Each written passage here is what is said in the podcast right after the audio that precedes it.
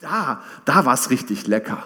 Dann sagt der eine vielleicht, boah, das war ein starker Gottesdienst. Sagt der andere, ja, war ganz gut. Aber was ich damals auf einer Konferenz erlebt habe, dann sagt man, ja, ich habe Gottes Stimme heute gehört. Ja, du hast Gottes Stimme gehört. Ich habe Gottes Stimme gehört vor 20 Jahren, damals.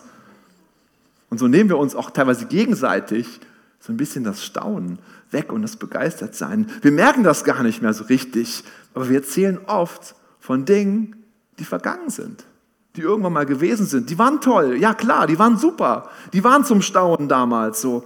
Aber lass uns doch mal schauen, was Gott hier und jetzt gerade tut. Ich habe einen interessanten Kommentar gefunden vom Theologen Mike Iaconelli, der sagt, einer der kritischsten Bereiche im heutigen Christentum ist die Abgestumpftheit der Christen. Wir haben das Staunen verlernt. Die gute Botschaft ist nicht mehr die gute Botschaft, sondern eine ganz in Ordnung Botschaft. Christsein ist nicht mehr lebensverändernd, sondern höchstens eine Lebensverbesserung. Jesus verwandelt Menschen nicht mehr in feurige, radikale Christen, sondern höchstens in nette Mitmenschen. Wenn Christsein nur bedeutet, nett zu sein, dann interessiert es mich nicht mehr. Haben wir das Staunen und vor allem von Gottes Größe und seinen Wundern verlernt? Sind wir abgestumpft? Wo lasse ich mich neu faszinieren von dieser Größe Gottes, auch von der Schönheit, von dem, was er geschaffen hat? Marci und Alina haben mir erzählt, die machen Bible Basics, das ist unsere, so eine Art Konfirmations-, äh, Konfirmandenarbeit, die wir machen, also für Teens. Und sie haben den, den Teens erzählt von den Wundern aus der Bibel. Sie haben erzählt, wie Jesus 5000 Menschen mit ein paar Broten versorgt hat und hinterher noch mehr übrig war, als vorher da war. Und was haben die Teens gesagt? Wow, was, was für ein Wunder. Das ist ja richtig krass. Ja, ist richtig krass. Aber vielleicht vergessen wir irgendwie die Bedeutung dahinter, wenn wir es öfter mal hören. Mir fällt dazu eine Bibelstelle ein, wo Jesus etwas sagt, was mich neu zum Nachdenken gebracht hat. Er sagt in Matthäus 18, Vers 1, zu jener Stunde traten die Jünger zu Jesus und sprachen, wer ist wohl der Größte im Reich der Himmel? Und Jesus rief ein Kind herbei, stellte es in ihre Mitte und sprach, wahrlich, ich sage euch, wenn ihr nicht umkehrt und werdet wie die Kinder, so werdet ihr nicht das Reich der Himmel kommen. Wer nun sich selbst erniedrigt wie dieses Kind, der ist der Größte im Reich der Himmel. Der Bibeltext, so diese Bibelstelle, werdet wie Kinder, das gehört wohl zu einer der bekanntesten Bibelpassagen. Hat jeder doch schon mal irgendwo mal gehört. Eine Stelle, die oft und gerne zitiert wird. Aber ich denke, vielen ist gar nicht so bewusst, worum es eigentlich dabei geht. So diese, werdet wie die Kinder, denkt man doch zuerst, ja, was heißt denn wie ein Kind werden? Ja, der kindliche Glauben das einfach anzunehmen, wie ein Kind eben so ist. Ja? Ähm, meine Tochter Lia hat mal gefragt, äh, wir haben so Jesus-Buch angeguckt, ne, so kleine Pixie-Buch mit Jesus drin und so, wo ist denn Jesus? Und ich sagte, ja, Jesus ist da, er ist überall. Und sie so, ach so, Jesus ist immer da. Ich so, ja, genau. Jesus ist immer da. Für sie war das ganz normal, ganz einfach. Ja, okay, ist so, Jesus ist immer da. Immer wenn wir jetzt irgendwie über Jesus sprechen, sagt sie, Jesus ist immer da. Das ist total, total süß und total einfach, wie sie es einfach so annimmt, dieser kindliche Glaube. Aber es gibt zwei verschiedene Bibelstellen, wo es um diese Kinder geht. Wir lesen heute Matthäus 18, da steht, werde wie die Kinder. Aber dieses andere steht in Matthäus 19. Da ist die Situation, dass die Eltern die ihre Kinder zu Jesus bringen wollen und die Jünger sagen, ey, stopp, stopp, lass mal die Kinder da weg von Jesus, der hat andere Sachen zu tun, wichtigere Dinge. Und Jesus sagt, nein, lass die Kinder zu mir kommen, denn ihrer ist das Reich Gottes. Hier geht es darum, dass die Kinder das Reich Gottes völlig unkompliziert aufnehmen, dass sie es glauben. Aber die bekannten Worte, werdet wie die Kinder, da geht es um was anderes. Hier geht es nicht um den Glauben. Es geht um was anderes. Worum geht es denn da? Die Jünger haben am Anfang gefragt, wer ist der Größte im Reich Gottes? Wer ist der Größte im Reich Gottes? Was bedeutet das? Sie haben auf sich selber geschaut. Sie haben so geschaut, so, ah, wie wichtig bin ich eigentlich jetzt hier? Was ist meine Position in dem Ganzen? Und da ging es nicht um die Größe ihres Charakters, ja, wie reif sind sie, wie entwickelt sind sie, was haben sie alle schon gelernt? Sondern es ging ganz einfach um eine Rang Rangfolge. Klar, Jesus ist vorne, aber dann komme ich doch hoffentlich, oder Jesus? Dann bin ich doch ganz vorne. Jesus sagt dann Vers 4, wenn nun sich selbst erniedrigt wie dieses Kind, der ist der Größte im Reich der Himmel. Bei Werdet wie die Kinder geht es um Demut. Es geht darum, dass wir uns erniedrigen, sich klein machen. Dass wir so gucken, was, was ist uns ganz wichtig? Wie wichtig ich genommen werde? Oder ist uns Gott vielleicht wichtiger oder der Nächste vielleicht auch mal wichtiger? Das scheint Jesus besonders wichtig zu sein. Und Demut, das ist so ein, ein schwer beizubringen, das ist so schwer darüber zu reden. Und ich glaube, deshalb nimmt Jesus dieses Beispiel eines Kindes. Lass uns mal ein Kind anschauen. Was ist so beim, beim Kind typisch? Ja? Für kind, Kinder gibt es gar keine Wertung der anderen Kinder wenn, wenn ein Kind im, im Sandkasten spielt und da ist ein anderes Kind, das irgendwie auch gerne spielt, dann spielt das Kind zusammen. Und es ist ganz egal, welche Hautfarbe das andere Kind hat.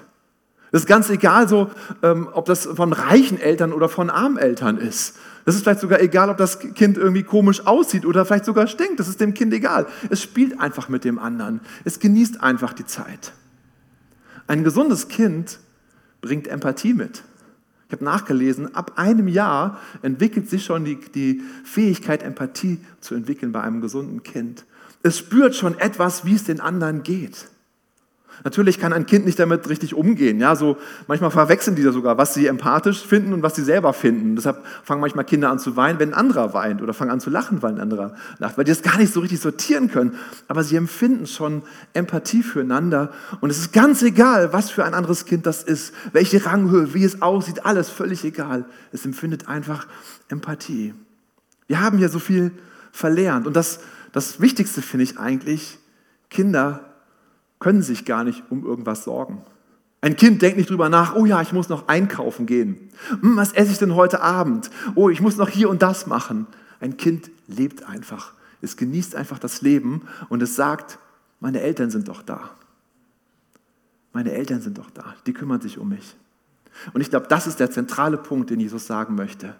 Lass uns nicht denken, wir bekommen das hin, wir schaffen das, wir kriegen das hin, sondern lass uns wie Kinder sein und zu unserem himmlischen Vater sagen, Herr, du bist es, der das schafft. Ich muss mich eigentlich gar nicht sorgen. Natürlich soll ich um den Tag sorgen, wo ich gerade drin bin. Ich soll mich, oh klar, schon das machen, was ich kann so. Aber ich muss mich nicht wirklich sorgen. Ich kann einfach ein Kind sein in dir. Darum ging es Jesus. Lass uns demütig sein wie ein Kind. Lass uns, also wir haben, ich glaube, wir haben so viel verlernt. Wir nehmen uns selber doch ziemlich wichtig. Ein Fokus auf uns selbst. Wie geht es mir? Was ist mir wichtig? Was ist meine Position? Ich habe so entdeckt, so auch in, ähm, wenn ich mit Leitern unterwegs bin, ich bin ja viel mit, mit, mit Leitung, mit, mit, mit, mit Pastoren und Leitern so zu tun und ich merke immer wieder, kommt es davor, dass Menschen aus Position herausleiten. Dann kommt dann so dieser typische Satz, ich bin doch der Leiter und deshalb sage ich dir. Was ist das? Das ist aus Position heraus leiten. Man nimmt sich aus der Position heraus die Kraft und leitet die anderen. Man nimmt sich eine Stärke aus einer Position. Aber ich möchte euch sagen, das ist die schlechteste Form von Leitung, die es überhaupt gibt. Wenn man aus Position heraus leitet. Position macht uns nicht zu einem Leiter. Ein Leiter ist man, wenn dir Menschen nachfolgen, wenn du Einfluss hast, dann bist du ein Leiter. Eine Position macht dich nicht zu einem guten Leiter. Ein guter Leiter ist demütig und ein dienender Leiter. Und diesen Leitern folgen Menschen dann auch gerne. Ich war auf einer Jugendfreizeit unterwegs. Ähm, damals haben wir viele Jugendfreizeiten gemacht mit vielen, vielen Jugendlichen. Und ich merkte so, meine Zeit als ähm, Jugendleiter kommt so dem Ende entgegen. Das merkt man so, wenn man so zehn Tage Jugendfreizeit macht und am Ende völlig platt und fertig ist, weil man irgendwie nicht so viel schläft und die Jugendlichen, die werden einfach nicht müde und nicht, nicht schlapp. Ne? Die haben immer noch mehr Energie als man selber. Irgendwann merkt man so, ich sollte mal vielleicht damit aufhören mit der Jugendarbeit. Und dann habe ich das so gemacht, wir haben dann so ein Team aufgestellt, die die Jugendfreizeit geleitet hat. Und ich bin noch mitgefahren, einfach um das Team zu begleiten und für sie da zu sein. Und normalerweise war das immer so, ich war der Mittelpunkt. Alle Leute sind zu mir gekommen. Jetzt Martin, ich habe mal eine Frage, können wir einen Ausflug machen? Jetzt Martin, ich habe hier ein Problem, kannst du mal da? Und ich fühlte mich irgendwie wichtig. Und dann in dieser Jugendfreizeit war ich nicht mehr in Verantwortung. Und die Jugendlichen haben das schnell kapiert. Ne? Die sind sofort immer zu dem richtigen Leitungsteam dann gegangen, haben mit denen über alles Mögliche gesprochen. Und ich stand daneben, mich hat keiner angesprochen. Und ich dachte so, huch, was ist jetzt hier? Manchmal ist es vielleicht ganz gut, aus einer Position herauszugehen und zu merken, bin ich wirklich ein Leiter? Habe ich wirklich Einfluss auf Menschen? Manchmal tut das gar nicht gut, in Position zu sein, weil wir uns das zu irgendwas macht, was wir vielleicht gar nicht sind oder wo wir noch gar nicht so weit sind. Aber dann kamen Jugendliche auf mich zu. Einer sagte vom Leitungsteam, ich weiß nicht, wie wir das hier machen sollen, hast du einen Tipp für mich? Und ich merkte, ah, ich bin doch noch Leiter. Dann kam ein anderer und sagte, ich habe zu Hause Probleme, kannst du mir helfen, Jens Martin? Ich merkte, oh, ich bin doch noch Leiter, aber auf eine ganz andere Art. Versteht ihr das? Das ist, glaube ich, ganz, ganz wichtig, dass wir nicht in diesen Positionen, Positionen denken. Craig Rochelle, ein, ein, ein Pastor aus Amerika, der mich sehr prägt, er hat einen Satz gesagt, Menschen folgen lieber einem Leiter, der echt ist, als einem, der immer recht hat. Ja, Menschen folgen lieber einem Leiter, der echt ist, als einem, der immer recht hat. Demut bedeutet, auch Fehler eingestehen zu können. Auch als Leiter zu sagen, oh, das habe ich falsch gemacht. Als Kleingruppenleiter zu sagen, ich habe es verbaselt, einen Termin hier zu organisieren oder ich habe hier irgendwas falsch gemacht oder so. Ist überhaupt kein Problem, einfach mal zu sagen als Leiter, ich habe Fehler gemacht. Ich mache auch Fehler. Jeder macht Fehler. Ähm, aber ich glaube, das Wichtige ist das Herz, dass wir das Beste geben wollen für unsere Gemeinde. Darum geht es. Was ist, wenn wir immer auf uns selber schauen? Wenn uns unsere Situation immer irgendwie wichtiger ist als alles andere. Letztlich glaube ich, ist es so, dass wir dahin kommen, dass wir uns selbst anbeten. Ja, es, ist, es ist hart zu sagen, aber ich glaube, so ist es. Und wir sind als Menschen so gemacht, dass wir immer wieder irgendwas anbeten. Ganz schnell kommen wir dahin. Wir beten irgendwas an, irgendwie eine Sportart oder, oder eine Band oder sich selbst eben oder Geld, eine, eine Fernsehserie, eine, eine Frau oder ein Mann. Watzlawick hat mal gesagt, diesen bekannten Satz, man kann nicht nicht kommunizieren. Kennt ihr diesen Satz? Ich finde, man kann ihn auch umdeuten und, umsagen. In, in, ich würde ihn anders formulieren: Man kann nicht nicht anbeten. Irgendwas betet man immer an. Und die Frage ist nur, was wir anbeten. Und so oft drehen wir uns um uns selbst. Jesus ist das Thema so wichtig. Und deshalb fangen wir auch mit diesem Thema an. Jesus sagt dann in Vers 3, wenn ihr nicht umkehrt und werdet wie die Kinder, so werdet ihr nicht in das Reich der Himmel kommen. Boah, es ist krass. Aber wie passt das mit, dem, mit der Botschaft der Gnade zusammen? Genau, das ist doch die Botschaft der Gnade. Wenn wir auf uns selber schauen, dann denken wir, wir kriegen das hin. Lass uns also auf Jesus schauen, auf das, was er für uns getan hat. Und dann merken wir, er ist uns, unser, unser Herr und an ihn dürfen wir uns wenden. Und es kommt nicht auf unsere Fehler an, die wir machen, sondern dass er unsere, unsere Fehler am Kreuz getragen hat. Darum kommt es an. Vers 4 steht dann, wer nun sich selbst erniedrigt wie dieses Kind, der ist der Größte im Reich der Himmel. Wer sind die Größten im Reich Gottes? Die sich erniedrigen. Die Größten sind die demütigsten Nachfolger. Das ist echt ein, ein, Königreich, was komplett andersrum ist als in der, in der Welt, oder? Also es ist irgendwie total faszinierend, ja. Diese sind Jesus am nächsten, die am demütigsten sind. Und dem möchte Jesus eben auch möglichst viel anvertrauen. Wie kann ich lernen, mich selbst nicht anzubeten? Wie werde ich demütig? Natürlich kann ich dafür beten, das ist auch gut so. Aber ich denke, heute haben wir eine Antwort darauf, was wir auch tun können, indem wir lernen, wie Kinder zu sein, indem wir lernen, wieder neu zu staunen. Der Duden sagt, Staunen heißt mit großer Verwunderung wahrnehmen, über etwas sehr verwundert sein. Ich liebe dieses, diese Definition, denn darin steckt ein Wort, Wunder. Wenn wir neu die ganzen Wunder begreifen, die Gott immer wieder schenkt, dann fangen wir an zu staunen. Wenn wir neu begreifen, was Gott alles vorbereitet hat, was im Himmel schon alles vorbereitet ist an Wundern, dann fangen wir an zu staunen. Wenn wir neu die Natur unter, unterwegs sind und begreifen, was Gott Großartiges geschaffen hat, dann fangen wir an zu staunen. Und das bringt uns von uns selbst weg und zeigt auf Gottes Größe. Ich habe einen spannenden Zeitungsartikel gefunden, also aus der Süddeutschen Zeitung, den ich gerne mal vorlesen möchte, der genau darum geht. Ein Ausweg aus diesem Dilemma bieten Altersforscher aus San Francisco. Gerade im Alter nehmen bei vielen Menschen die Ängste zu. Sie geraten in eine Endlosschleife aus Sorgen und Grübelei. Im Fachmagazin Emotions zeigt der Wissenschaftler, wie Senioren mit einfachen Mitteln dazu gebracht haben, positiver in die Welt zu schauen, weniger Stress zu spüren und bessere Stimmung zu sein. Zudem waren soziale Eigenschaften wie Mitgefühl und Großzügigkeit am Ende der Studie stärker ausgeprägt. Boah, das klingt interessant. Was ist das? Das Rezept dazu war simpel staunen lernen.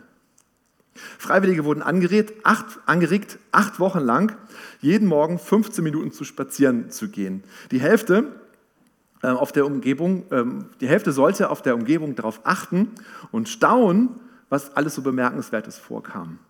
Die andere Hälfte da gab es überhaupt gar keine Vorgabe. Und dann war das so, dass ihnen gesagt worden ist, macht bitte immer Selfies. Das Interessante war, auf den Fotos war zunehmend mehr von der Umgebung zu sehen. Ähm, sie selbst standen weniger im Mittelpunkt, wo gesagt worden ist, hier, guckt mehr auf das, was, was in der Umgebung ist.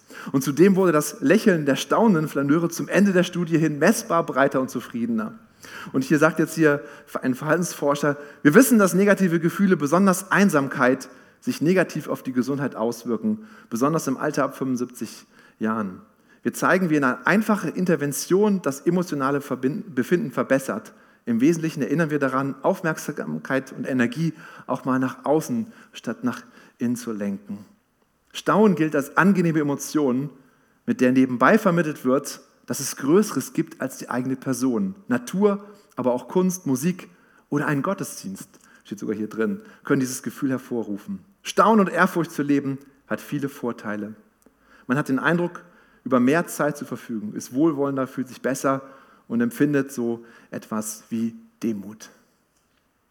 Interessant, ne? Die einzige Aufgabe, die sie hatten, ist, auf die Natur zu schauen, zu staunen. Und ihre Selfies haben sich verändert.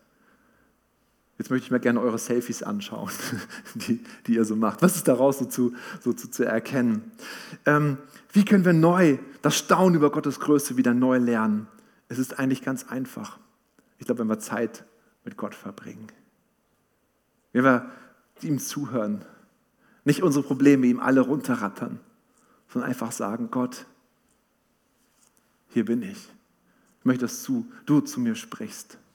Ich möchte dir einfach nah sein, deine Größe sehen, die Wunder, die du vorbereitet hast. Ich möchte sie begreifen. wir können wieder lernen zu staunen. Wir können wieder lernen zu begreifen, wie groß unser Gott eigentlich ist. Was mir auch hilft, ist so ein bisschen so zu schauen, was, was Gott geschaffen hat. Ja, wir denken, wir haben schon so viel begriffen. Wir denken, wir sind schon wissenschaftlich so weit. Zum Beispiel wisst ihr, dass ähm, hier die Sonne, Mond und Sterne sind Himmelskörper, die wir uns vorstellen können. Aber ähm, man, man geht davon aus, dass es nur ungefähr 5% ist von dem, was eigentlich noch alles da ist. Das ist irgendwie eine Materie, die man nicht sieht, die man nicht beschreiben kann. Die muss irgendwie da sein, weil sonst würde irgendwie die Fliehkraft die rotierenden Galaxien komplett auseinandertreiben. Man weiß nicht, wie es funktioniert. Es muss irgendwas anderes da sein, was sie zusammenhält. Oder was ich auch interessant finde, Schwerkraft. Kennt jeder, weiß was, weiß, was es ist. Man hat noch keine Erklärung dafür gefunden, wie das eigentlich funktioniert oder die Größe des Universums ist eine Sache, die wir uns überhaupt nicht vorstellen könnten. Vor 100 Jahren dachten wir, an der Milchstraße endet vielleicht die Galaxie, aber dann wurde klar, dass es danach noch viel, viel mehr Milliarden von Galaxien gibt. Es gibt überhaupt gar keine, gar keine Vorstellungskraft, die das vorstellen kann, wie groß eigentlich allein die, die, das Universum ist. Und das hat Gott alles so geschaffen. Ich glaube, es ist so gut, sich, von, sich neu bewusst zu machen, Gott, was bist du für ein Gott? Ich möchte neu lernen, wieder zu staunen. Das, was ich als Kind konnte, möchte ich wieder lernen. Über deine Größe staunen. Das bringt uns weg von uns. Das bringt uns weg auf unseren Fokus, auf unsere Position und mehr hin zu Gott. Lass uns von Gott staunen. Ich habe einen, einen äh, Marcel gebeten, ein Lied zu singen, wo es darum geht, sprich zu mir. Ich möchte euch einfach ermutigen, wegzuschauen von dem, was dich beschäftigt, von dem, wo du gerade irgendwie Probleme hast und einfach zu sagen, Gott, sprich du zu mir. Zeig mir deine Größe, deine Herrlichkeit und alles andere wird klein und gering. Amen.